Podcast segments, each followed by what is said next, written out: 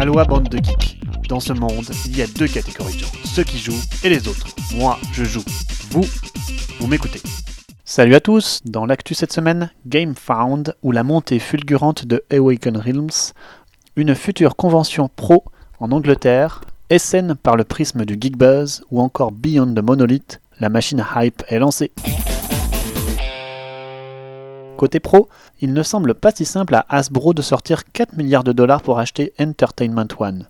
La firme vient de mettre en vente près de 1 milliard de dollars d'actions dans le but de récupérer des liquidités, une pratique courante chez les grandes entreprises qui ont besoin d'une grande quantité de cash.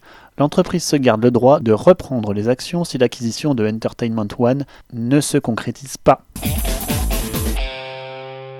GameFound est une plateforme qui s'inscrit dans le business de financement participatif pour gérer les pledges de nombreuses campagnes. GameFound appartient à Awaken Realms, la boîte derrière les derniers plus gros succès Kickstarter. Suite à l'ascension fulgurante de l'éditeur, GameFound va se séparer juridiquement de Awaken Realms pour vivre sa vie de compagnie indépendante. Ça ne change rien aux utilisateurs, mais c'est intéressant de suivre l'évolution de tous ces acteurs. GameFound s'est fendu d'un communiqué complet à ce sujet à tous ses utilisateurs par email. L'Angleterre va se douter d'une convention de jeux de société dédiée aux pros. À l'instar de la New York Toy Fair, c'est l'organisation de la UK Games Expo qui va mettre en place en février 2021 la Games Industry Conference à Birmingham. Wizard of the Coast étoffe ses produits digitaux en faisant l'acquisition du studio montréalais TUC. Il développera donc à plein temps des titres Donjons et Dragons, c'est quand même un beau studio de 55 personnes dont l'ambition est de faire des jeux AAA à terme qui devraient apporter de nouveaux portages de qualité à l'éditeur de Magic l'Assemblée. SN c'est terminé. Des milliers de jeux, des centaines de milliers de visiteurs, des millions de pas et des souvenirs pour bien longtemps. Pour les jeux médiums familiaux, foncez sur les 4 débriefs de la team Ludovox. Côté gros jeu, pas de doute, le classement Geekbuzz en dit long. Voici les 20 premiers. En numéro 1, The Magnificent. Un peu sorti de nulle part, voici un gros jeu au thème des arts du cirque assez atypique. Le graphisme aussi très sombre et stylisé fera certainement clivage en étant présence d'un gros jeu de gestion. Numéro 2, Aquatica est le dernier jeu de l'éditeur russe Cosmodrome Games, à qui l'on doit l'excellent Smartphone Inc. qui avait buzzé l'année dernière. Le jeu se place dans un monde sous-marin et propose un jeu familial plus, simple et profond. Ce fut le réel buzz du salon. Il reprend la mécanique de sélection d'action de Concordia, avec chacun une main de cartes dont on joue une par tour. Il va falloir trouver des lieux sublimes pour scorer des points en les découvrant petit à petit. Le jeu se présente comme un jeu qui plaît à la première game, mais des craintes peuvent se poser après quelques parties. En numéro 3, Trimegistus, The Ultimate Formula, propose une mécanique de choix d'action basée sur un lancer de dés. Comme dans Grand Austria Hotel, le nombre de dés d'une face détermine combien de fois vous réaliserez cette action. Après tout cela, ça se complique pas mal avec de multiples façons de scorer, avec le peu d'actions disponibles. Un bon brain burner qui est susceptible de déclencher de l'analysis paralysis. En numéro 4, Barrage, c'est le dernier Kickstarter de Monsieur Luciani, qui a reçu de retour mécanique dithyrambique, mais un certain nombre de problèmes au niveau du matériel. Pas étonnant qu'il truste le top 5. Voyez le Just Play Ludovox qui vous en dira bien plus. En numéro 5, It's a Wonderful World semble confirmer les attentes des backers pour ce jeu de draft aux règles simples, mais au gameplay profond.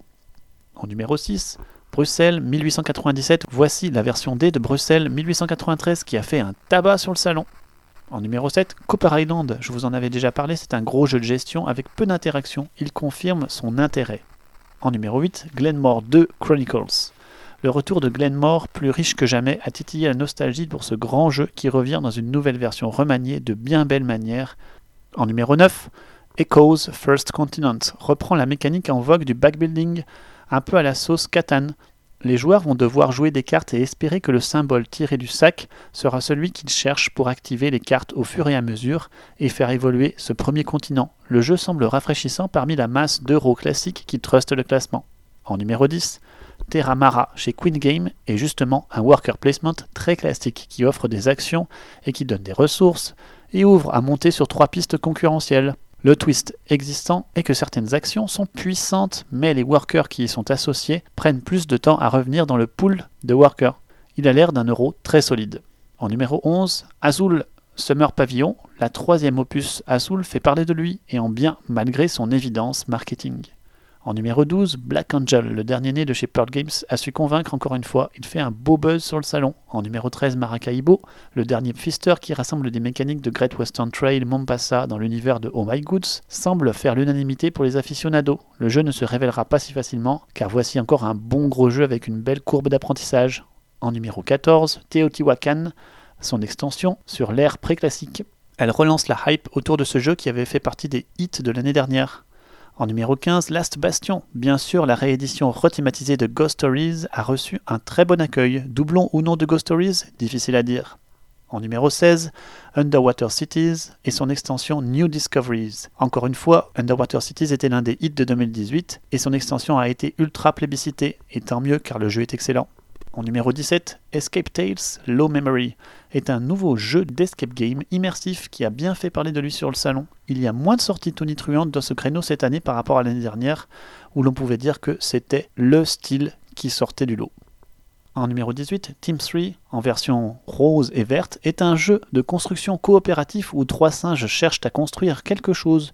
Le premier est muet mais connaît les plans. Le dernier est aveugle mais connaît les pièces, et celui du milieu doit faire la connexion entre les deux zigotos. Ça promet bien du fun, et c'est ici le seul jeu d'ambiance pour gamers qui se hisse au Geek Buzz. Bravo En numéro 19, Dreamscape, c'était un Kickstarter qui sort maintenant avec un matériel magnifique des auteurs français.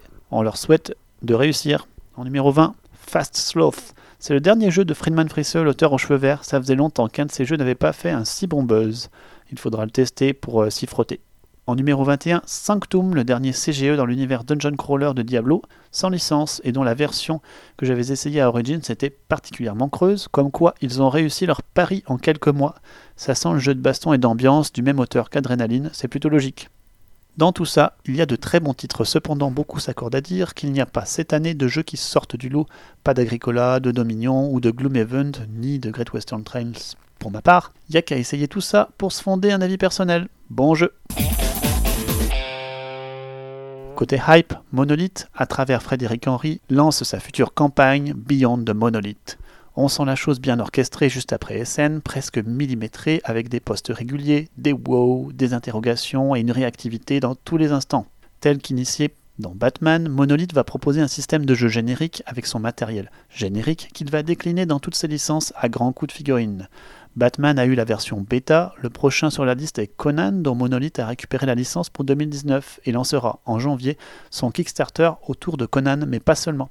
Ainsi Conan va rentrer dans le système d'escarmouche, un contre un ou deux contre deux. Au programme aussi, pas mal de modifications et de réutilisation des très nombreuses figurines de la campagne originale. Attention, il faudra pratiquement tout racheter car le système va regrouper les figurines de façon plus homogène, les colorer par faction, changer le nombre, ajouter de nouvelles règles, etc. Mais cette campagne proposera aussi des packs pour Mythic Battle Panthéon et pour Batman. Pas de petit prix pour les actuels possesseurs, mais plutôt des rabais sur les autres boîtes pour tous les pledgers des campagnes originales. Rabais plus ou moins importants. Ça sent le casse-tête à gérer tout de même et à expliquer aux joueurs. Le pari est risqué, mais on sent que Monolith joue gros avec ce partenariat qui vient de tomber entre Simon et Monolith pour un crossover de ce système dans l'univers zombicide, qui va certainement donner un gros boost au système pour une diffusion massive. Monolith continue d'innover dans ses modèles économiques et de jeu, ce qui place cet acteur un peu à part et force le respect. Est-ce que les backers aigris de la première campagne Conan, ces deux ans de retard, ces scénarios déséquilibrés à souhait, reviendront-ils? Je ne sais pas, j'en suis un et je demande à voir.